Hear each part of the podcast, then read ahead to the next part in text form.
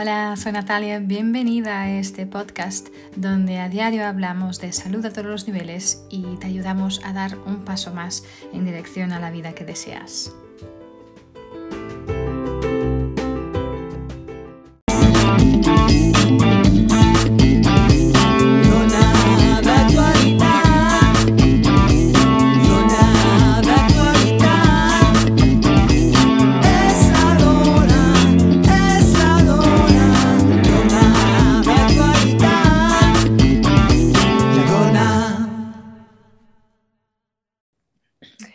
Hola, soy Natalia, bienvenida, bienvenido a un episodio más del podcast.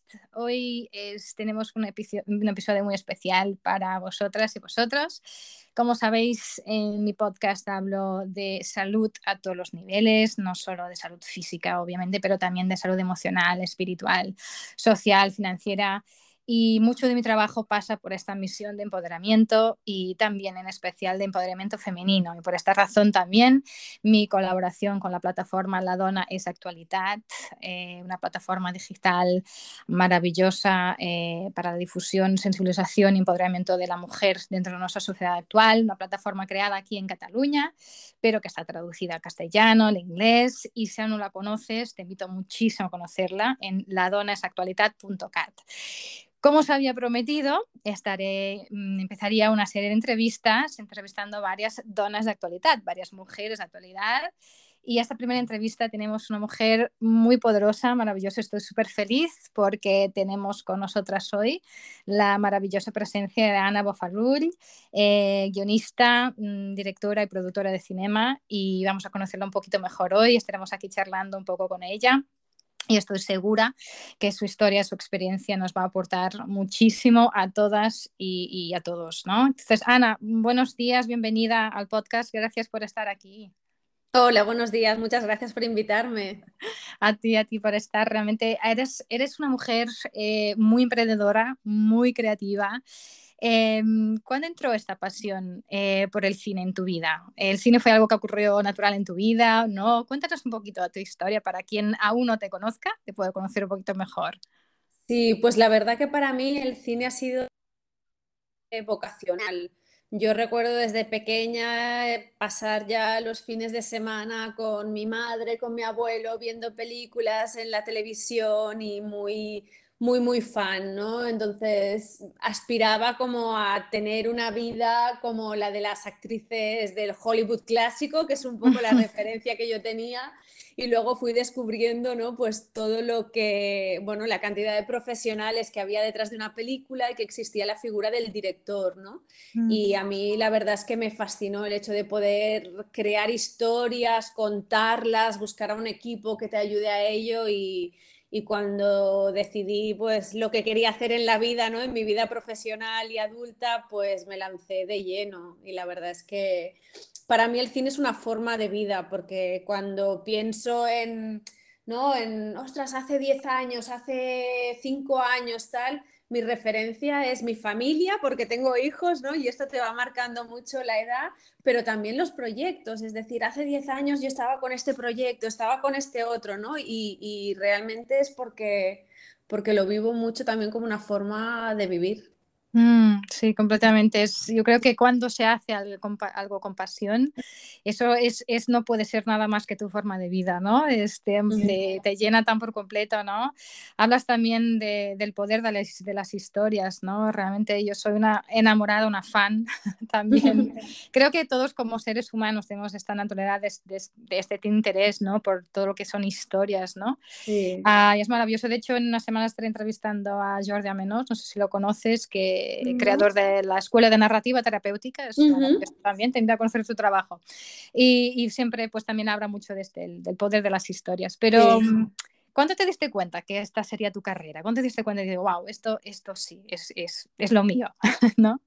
Pues la verdad es que eh, yo aposté ya desde, desde muy pronto, ¿no? Mm, me interesaba mucho todo lo que era el conocimiento. Yo he estudiado humanidades y a la vez mm. estudié también cine porque de alguna forma em, es que me fascina todo lo que es eh, conocer, aprender, ¿no? Mm, la literatura, la historia, Bueno, y en el fondo es, el storytelling, ¿no? Que te cuenten las historias es algo que me fascinaba. Entonces, eh, era, por ejemplo, incapaz de pensar si quería dedicarme a la historia o a la literatura o a la filosofía y de repente pues tenía claro que quería, que quería vincularme al mundo del cine y de alguna forma estoy muy contenta porque creo que, que he conseguido aunar todas estas pasiones, ¿no? Porque al final cuando cuando me pongo a escribir una historia como guionista es porque es una historia que me fascina y en cierta forma también que me obsesiona y que mm. quiero trabajarla. Igual estoy pues cinco o siete años trabajando en ese proyecto, investigando, viajando, conociendo a gente fascinante que me abre que me abre las puertas de un mundo que, que de otra forma seguramente no habría conocido, ¿no? Entonces, la verdad es que empecé muy pronto, em, he ido aprendiendo mucho, ¿no? Porque bueno, cuando empiezas pues cometes muchos errores, ¿no? Tienes mucha pasión, pero te falta mucho oficio y poco a poco, ¿no? Vas abriéndote camino y, y aprendiendo pues evidentemente cómo contar mejor esas historias, cómo conectar con el público y, y la verdad es que lo estoy disfrutando mucho. Mm, qué bien, oh, me, me, me, enamoro escucharte, eh, de verdad, me, me, enamoro porque también me, identifico tanto, ¿no? Este, este mm. crecer, ¿no? En, en, tu, sí. en, tu, camino, en tu viaje, realmente con estas ganas, ¿no? Es verdad, ¿no? Cuando empezamos con esta, toda esta pasión, sí. pero falta esta estructura, ¿no? Sí. Es, pero es, es, es, maravilloso. De hecho, tienes una mirada muy, una forma muy diferente de ver el cinema, ¿no? Eh, ¿Nos quieres explicar un poco cuál es la, esta diferencia en tu, en tu mirada? Sí, pues la verdad es que siempre me han interesado mucho historias eh, de personas y sobre todo de mujeres también eh, que intentan vivir la forma de un poco a su manera, ¿no? Mujeres fuertes, mujeres luchadoras, mujeres que deciden y para mí siempre ahora igual eh, tengo más esa visión analítica ¿no? sobre lo que he hecho, pero cuando he estado contando estas historias salía muy de un sitio como de... sin analizar el por qué y era pues historias concretas, ¿no? Eh, Sonata para violonchelo, por ejemplo, pues hablaba de una mujer que, mm. que padece fibromialgia, pero que ella vive con necesidad eh, su oficio, ¿no? Que es ser violonchelista una música de primer nivel y, y, un poco ¿no? se enfrenta a esa lucha entre los límites del cuerpo y la voluntad un poco de, de su espíritu, ¿no? Pero ahora, por ejemplo, pues estoy, eh, justo he acabado una película que se llama Sinjar, que espero poder estrenar a lo largo de este año, que son tres historias de mujeres que también ven como como su día a día queda roto un poco por, por este contexto de guerra internacional eh, que vivimos hoy en día, ¿no? Y, y, y, son mujeres que simplemente lo que tratan es de recuperar eh, su equilibrio emocional y familiar eh, un poco sin poder controlarlo, ¿no? Entonces, mm. en el fondo me, me, interesan este tipo de historias, ¿no? Como mujeres muy, muy fuertes y muy, muy luchadoras. Mm. Oh, qué maravilla. De hecho, es interesante que has mencionado Sonata para violonchelo.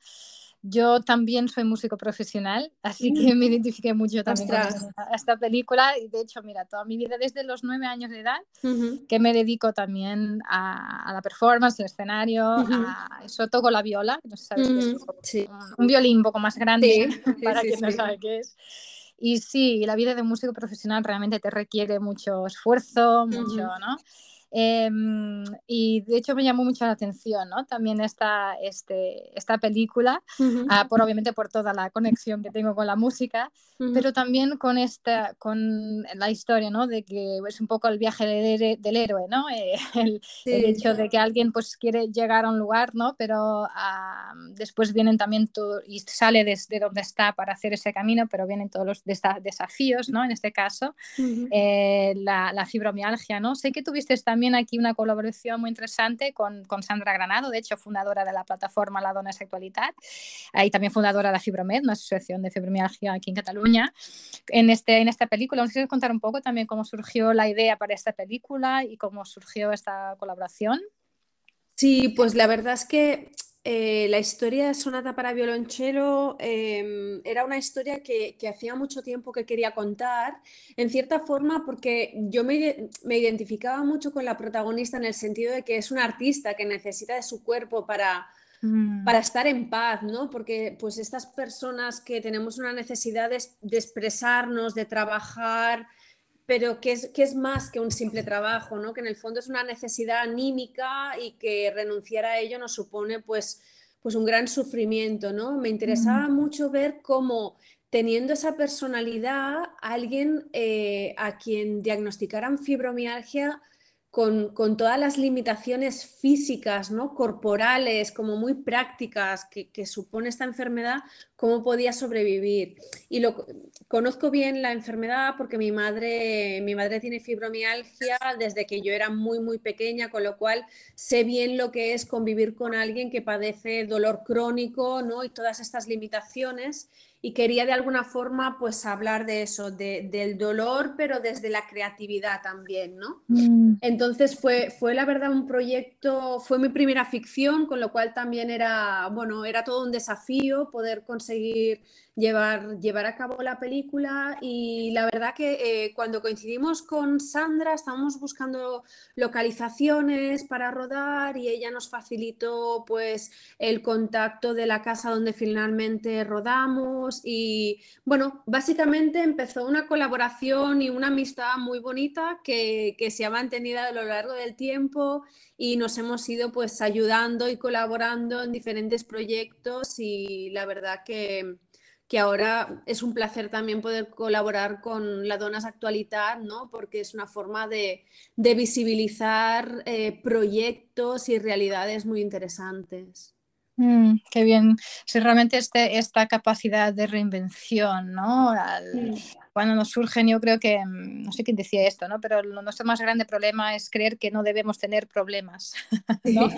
Eh, y realmente, bueno, son estos desafíos, son realmente lo que nos hace crecer, nos hace mm. expandir, ¿no? Y también con tu experiencia, con tu madre, seguramente, obviamente, como dices, te, te influenció mucho, ¿no? E-, en, esto, pero todas nuestras experiencias, ¿no? Son, son lo que nos hacen nosotras mismas, nosotros mismos, ¿no? Y a veces queremos mm, como que eh, rechazar, ¿no? Eh, ciertas partes de nuestras vidas. A mí también varias experiencias como músico profesional durante, pues eso, unos más de 20 años y de golpe me aparecen otras cosas en la vida y ya estoy aquí haciendo podcasts y creando, eh, creando y ayudando a centenares de personas también en todas áreas, ¿no?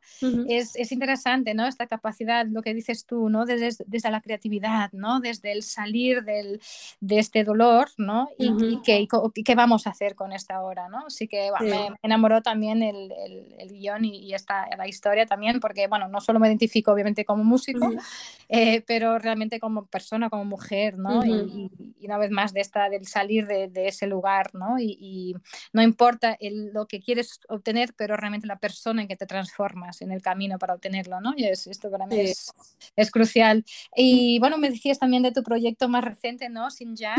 Eh, y este ya no es, em, es, es, una ficción, pero está basado en historias reales, ¿no? De estas, de estas tres mujeres, si no me equivoco. Sí, sí, sí, realmente es un proyecto que nace un poco em, desde la ficción, pero a partir de, los relatos de múltiples historias, ¿no?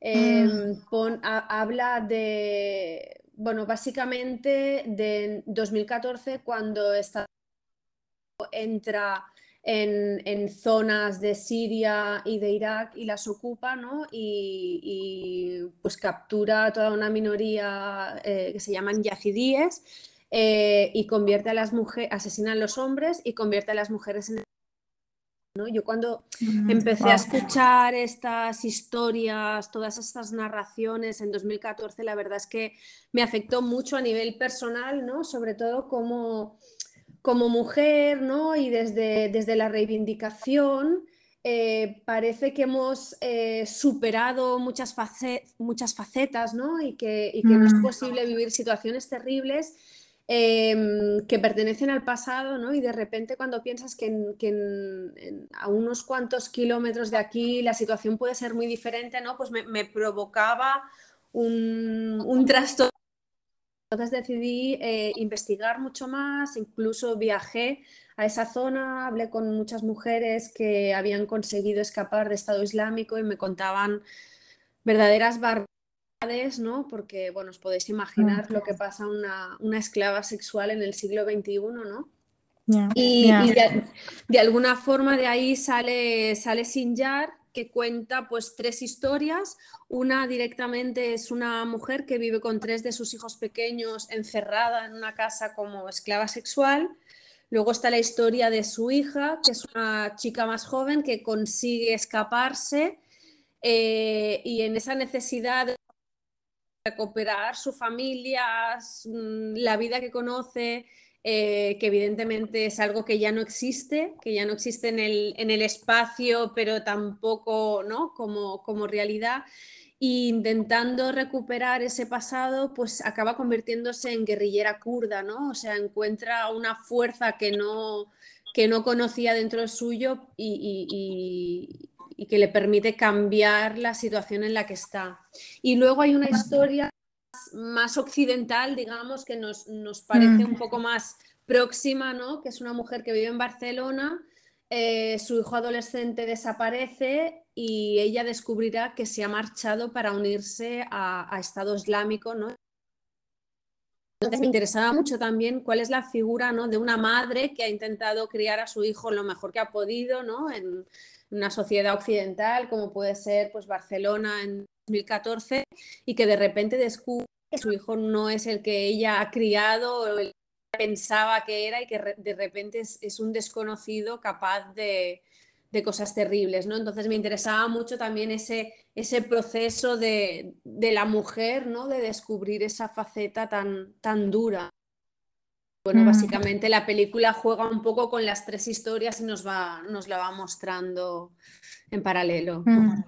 Wow, maravilloso. Eh, yo creo que bueno, hay, aún hay tanto camino a hacer. Eh, realmente estas historias, ¿no? Que explicas y, a veces en nuestra situación privilegiada, ¿no? Muchas veces tenemos esta, esta idea, bueno, y, si vemos un documental, una película sobre esto, bueno, es que está, que está lejos, ¿no? Que es una cosa que existe pues en películas, pero por desgracia es, es, aún, es algo muy real y, muy presente aún en nuestros días. Yo de hecho, eh, de hecho trabajo eh, bastante cerca con la, no sé si conoces la organización Operation Underground Railroad, eh, que también tiene todo que ver con tráfico humano y bueno, especialmente de niños para uso sexual.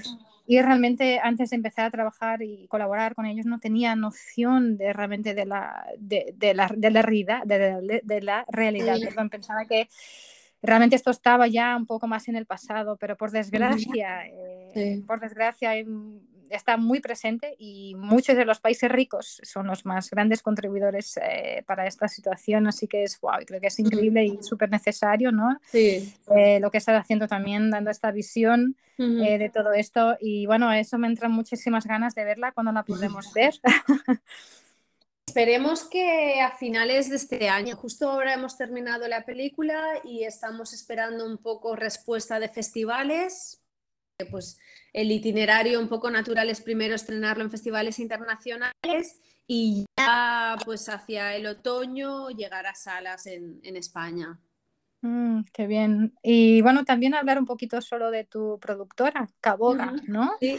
Eh, bueno, he estado mirando un poquito también y realmente, bueno, es, es que el, tema, ¿no? De este empoderamiento femenino, esta visión femenina, ¿no? Está en las películas y, y, también documentales, ¿no? Porque también has hecho algunos documentales, ¿correcto? Sí, sí, sí, así es. Realmente, básicamente, em, lo que te contaba, ¿no? Mi vocación ha sido pues eh, escribir y dirigir, porque de alguna forma para mí forma parte, ¿no? De un poco de todo, ¿no? Que es de este contar historias. Em, y en el camino, ¿no? Me di cuenta de, de la dificultad de conseguir a alguien que desde la producción, ¿no? Sea capaz de armar eh, primero de confiar en un proyecto ¿no? que, a veces pues, lleva varios años levantar la financiación, eh, conseguir pues, estrenarlo, llevarlo a festivales. Eh, y yo un poco em, empecé con el documental por, porque es un poco más, más sencillo, ¿no? más fácil a veces de conseguir las cosas, de autoproducirse. Y en todo este proceso, pues la verdad es que he aprendido a producir, he aprendido el oficio. Y entonces mi productora se ha convertido un poco en, en, la, en la, herramienta que yo tengo ¿no? para contar historias desde la libertad creativa de no tener a nadie como censurando o cuestionando un poco eh, dónde quiero poner mi atención en cada momento. ¿no? Entonces, Em, lo que al principio pues era un poco, ah, costaba un pues, lo que, lo que quieres siempre es tener un productor potente, ¿no? Que confíe en ti y que, y que saque adelante tus proyectos, pues se ha convertido en algo em, que valoro mucho porque he crecido un poco como, como productora, ¿no? A nivel profesional y valoro mucho esa, libertad creativa que, tengo gracias a un poco a todo, toda la trayectoria que tiene ahora ya la, productora. Mm. Esto es, interesante, ¿no? Porque hay, hay, gente, no sé si te, te lo han dicho alguna vez, oh, sí, para ti es fácil, porque tal, y no, a veces la gente tiene esta idea de que el éxito se logra de un día para la, noche al día, ¿no? así, bueno, pues ya está. ¿No? Es como te sale pues en un contacto y ya lo está, ya lo tienes hecho, ¿no? Y escuchándote hablar, pues eh, realmente me identifico mucho también con este, el, es un camino, ¿no? Es un proceso, ¿no? me hablas de los diferentes desafíos que has tenido, de conseguir financiación, conseguir la estrena eh, y que en este proceso has estado aprendiendo, ¿no? Empezaste por el documental, pero ahora sabes dónde está realmente mejor tu, tu lugar, ¿no? En el escribir, en el estar... Ah, realmente es, es, un, es todo un camino, ¿no? Que se tiene que construir y muchas veces durante años, ¿no? Eh, a veces la gente tiene la idea de que, bueno, yo voy a hacer esto y si no lo logro en 15 días es porque no es para mí, porque no tenía que ser. Sí, sí, total, total. Es decir, em, finalmente todo el camino, ¿no? Y lo que te planteas necesita ser muy constante y sobre todo una palabra, ¿no? Que, que, de la cual se habla mucho últimamente y creo que es un poco la clave, es la resiliencia. Mm. Eh, construirte una personalidad que, pese a que eres sensible, ¿no? sobre todo las personas que nos dedicamos a, cosas creativas y a que buscas un poco en tu interior para compartir historias y cuando haces una película al final te expones delante del público ¿no? y, lo haces, todo el mundo puede juzgarlo y al final es algo que sale de, las entrañas, con lo cual eh, mm. eres muy sensible, ¿no? y, es muy importante saber construirte también una, eh, una coraza, ¿no? una protección, porque realmente levantar un proyecto son, son años y te encuentras a muchas personas en ese camino, a personas que les apasiona tu proyecto y personas que les parece que no vale la pena eh, personas más igual sensibles creativamente, pero otras igual también más pragmáticas a nivel de industria, ¿no? Que te dicen, mm. esto, esto no vale la pena, esto no interesa a nadie. Mm. Y necesitas un poco como saber saber balancear las dos cosas, ¿no? Lo positivo y lo negativo y aprender un poco de todo, ¿no? Ni, ni a colgarte en los laureles cuando alguien te da una opinión positiva, ¿no? De pensar, Buah, es que soy la mejor y a partir de aquí ya, ¿no? Todo fácil. Mm. Eh, y por otro lado, no hundirte, ¿no? Cuando alguien te hace una crítica negativa, pues intentar también aprender de ello, porque a veces son las, son, son las que más ayudan, ¿no? Evidentemente, no una crítica destructiva, pero cuando en ese proceso creativo alguien te está diciendo, ostras, esto no funciona, pues al principio te da mucha rabia porque tú llevas mucho tiempo trabajándolo, pero a veces es ese punto que te permite buscar una opción y encontrarla al cabo de un tiempo, de unas horas o de unos días o de unos meses, ¿no? Y hacer que ese proyecto, que esa película o ese guion sea mejor, ¿no? Mm. Pero, pero hay, que, hay que hacerse fuerte porque realmente estamos, estamos muy expuestos y, y es complicado. Mm, qué bien, me encanta. Constancia, resiliencia, sí, crear esa coraza, como dices tú, ¿no? Y, siento especialmente como mujeres, aún, aún tenemos un camino un poquito más largo, ¿no? Eh, en comparación con, nuestro, con nuestros compañeros masculinos, ¿no? de, de, muchas veces, ah, aunque estamos cambiando esto y muy rápidamente, esta conciencia también está cambiando, ¿no? Pero, pero realmente sí, hace falta, ¿no? Estas, estas, estas, estas, estas habilidades, ¿no? De resiliencia especialmente y de, de, creencia en tú misma, de fe, ¿no? De saber que, bueno, yo creo para mí también importantísimo es saber cuál es tu propósito, por qué lo haces, ¿no? Si lo sabes, yo creo que al final puedes uh, ultrapasar, puedes eh, superar cualquier cosa, ¿no? Sí. Uh, ¿qué, de alguna forma es esa, esa energía es la que te lleva, ¿no? Y por ejemplo, yo creo que lo que es muy importante agrupaciones ¿no? de, de, mujeres que se están creando, que, se ayudan ¿no? en diferentes sectores, porque, por ejemplo, en el, la, asociación IWA, que es la European eh, Network de dedicadas al audiovisual, nos contaba, ¿no? La directora dice, ostras, es que yo estoy eh, en, en, un, en, un, departamento donde damos ayudas para el cine, vienen los hombres a hacer los pitch y, ellos se creen los mejores del mundo. En cambio, llega una mujer y viene con muchas dudas, con muchas inseguridades, incluso eh, el hombre cuando se lleva un no como respuesta, da igual, a la semana que viene vuelve y vuelve con la misma seguridad. En cambio, la mujer muy a menudo mm. no vuelve porque piensa mm. que ves, es que no tengo talento, que no sé qué, o sea, realmente a nivel, a nivel emocional somos muy complejas, ¿no? Y necesitamos un poco crear eh, pues todo, toda esa red de apoyo que están ayudando a fomentar las asociaciones para ser capaces de saber gestionar todo eso, ¿no? Que de alguna forma Em, el, mundo masculino ha sabido trabajar eh, desde siempre, ¿no? Y la mujer a veces pues te, te, llevas a cuestionar muchas cosas y no, realmente lo que nos falta también es, es, es, es saber gestionar esa, esos nos en nuestra vida profesional. Mm, sí, sí, completamente. ¿Cuál, es, ¿Cuál crees que es esa para ti tu habilidad única que de hecho ha ayudado a llegar donde estás, a tener este éxito? Yo ya, sea lo que sea el éxito para ti, que eso también es otra cosa, ¿no? Pero... Sí, yo creo que, que mi habilidad, que, que, puede ser la de contar las historias, de una forma surge a partir del compromiso.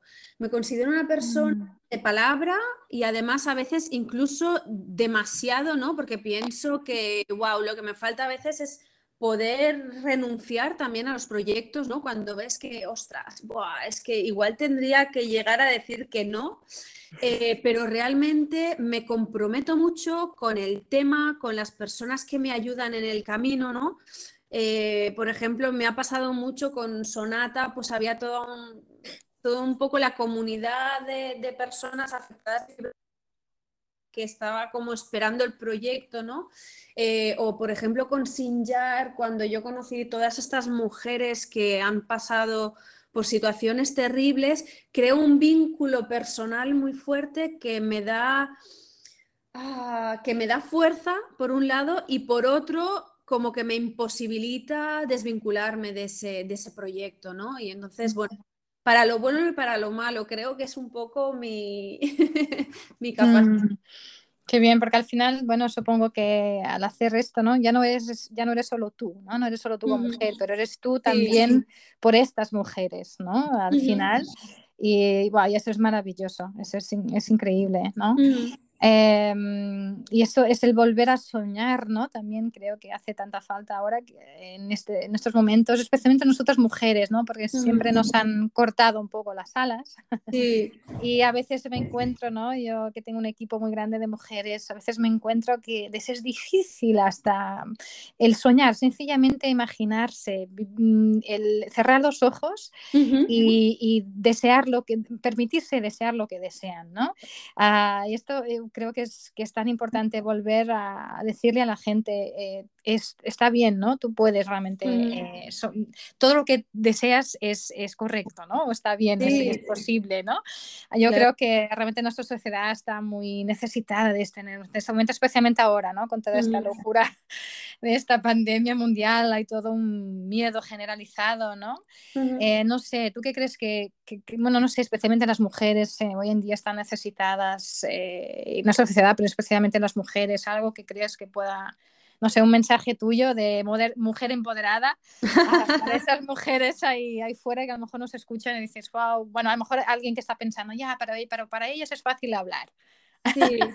¿Qué les dirías? Eh, Yo creo que, es importante eh, permitirse soñar, ¿no? De vez en cuando y pensar que, que, que, las aspiraciones que puedes tener que son muy legítimas y que, y que son posibles, que evidentemente no son fáciles, pero que si no lo intentas no llegarás nunca. Entonces yo creo que a veces somos nuestro peor enemigo en el sentido de que nos autocensuramos, ¿no? Eh, nos ponemos tantos baches en el camino que nosotras mismas ya ni empezamos ese camino. Y evidentemente el camino puede ser muy difícil, puede ser que no lleguemos, puede ser que lo dejemos, pero que como mínimo tenemos que permitirnos iniciarlo, ¿no? Y, intentarlo. Y sí que es verdad que depende mucho de las de la situación personal de cada uno, de, dónde venimos, ¿no? del apoyo familiar que tenemos, de la red de, amigas, de, de, personas con las que coincidimos pero creo que es muy importante que nos ayudemos y que colaboremos. Yo estoy en varias asociaciones de mujeres profesionales y la verdad es que es muy bonito ver lo que, lo que, se, está, lo que se está haciendo, lo que se está consiguiendo. A mí me han ayudado mucho en, a, aprender cosas, a ser consciente pasado y que pensaba que era eran penas mías personales y que realmente me estoy dando cuenta que, tiene más, que es más colectivo que otra cosa, ¿no? El hecho de mujeres contando historias cuando eh, hace unos años los comités estaban formados solo por hombres que decidirían qué películas recibían apoyo y, y finalmente se harían o no. Entonces, ostras, buscar, buscar una red de apoyo y buscar, eh, buscar colaboración, ¿no? Y, ir un poco de la mano y aprender, y aprender de lo, de lo bueno y de lo malo, ¿no? De lo que te decía, de las críticas buenas y de las malas, porque en las malas eh, hay mucha información que podemos utilizar para, para darle la vuelta, ¿no? A lo que estamos haciendo y, y aprender mucho. Entonces, wow, de alguna forma construirnos un poco la, coraza, ¿no? Para salir al mundo y, buscar lo que queremos, pero a la vez también ayudar a otras personas y a dejarnos ayudar. Mm, qué bien, me encanta. Buscar red de apoyo, ¿no? Esas penas, penas mías que pensaba que eran mías personales, es que es al final mm, eh, conectando, hablando, conociéndonos, realmente nos damos cuenta, ¿no? De que no somos las únicas. Las únicas, yo siempre pensé, mm, mí me decía muchas veces, no, es que tú vives en el mundo de las hadas, es que mm. tal, yo pensaba, jolín, pues debo ser la única loca, ¿no? Que tengo estas ideas. y al final, mira, decidí que este mundo de las hadas es mucho más bonito que el otro que me querían vender y, realmente es eso, ¿no? Buscar tu red de apoyo, colaborar, mm. eh, realmente tu tribu, ¿no? Lo que se habla mucho ahora, ¿no? De encontrar tu tribu, ¿no? Eh, wow, me encanta. Em, bueno, em, Ana, pues muchas gracias. Una última pregunta. ¿Cuál, cuál, cuál crees que es, o cuál es tu visión para el futuro del cine, para el futuro, bueno, también de, tu productora de Caboga, pero a lo mejor del cine también? ¿Dónde lo ves? ¿Dónde lo ves en el futuro? Pues yo es que creo que es algo que existirá siempre porque es algo que tiene que ver con la, con la naturaleza humana, ¿no? En el sentido de que no sé si serán en un cine como conocemos hasta ahora, ¿no? En una sala grande con un proyector o será pues en, el salón de nuestra casa con un televisor un poco más pequeño, viendo contenidos online. Creo que las personas necesitamos ver historias, ¿no? Y, eh, conocer otros mundos y ver otras posibilidades y disfrutarnos, ¿no? Y a veces desconectarnos de, de nuestra vida y creo que, ahí es donde está el futuro. Realmente llevamos contando historias, ¿no? Desde que vivíamos en cuevas y pintábamos bisontes, ¿no? Con lo cual creo que ahí, mm. ahí vamos a estar. Mm. Qué bien, qué bien. Pues, muchísimas gracias, de verdad, Ana, me ha encantado, me ha encantado compartir este, este ratito contigo. Muchísimas y bueno, gracias. También sé que ha compartido tu experiencia seguro, seguro que has ayudado muchísima gente aquí hoy. Ah, salimos seguramente todos y todas mucho más ah, ricas hoy por haberte escuchado, así que gracias una vez más ah, por estar aquí, Ana. A vosotros. bueno, te, he hecho entrar tos y todo yo. Perdón, sí, me estoy ahogando. Ningún problema, te dejo ir a respirar. Muchísimas gracias por estar aquí. Muchísimas gracias a todos también por escuchar el podcast. Como ya sabéis, eh, esta fue la primera de muchas otras entrevistas que voy a estar haciendo aquí en el podcast a diferentes mujeres de actualidad. De actualidad. Eh, las podéis encontrar todas, en, bueno, el podcast lo podéis escuchar en todas las plataformas habituales de, de podcast, eh, pero también en la plataforma ladonnaesactualidad.cat, que si no conocéis, os, os, invito muchísimo, muchísimo a, a, a, conocer, porque seguro os va a encantar y os va a dar también esta colaboración, este apoyo de que hablábamos aquí con, con Ana. Así que nada, como siempre, suscribiros para que podáis siempre estar al día de los diferentes temas que vamos hablando y si creéis que esta información y este episodio puede ayudar a alguien más, pues compártelo. Uh, y como siempre, manteneros con muchísima salud. Eh, nos vemos en el próximo episodio.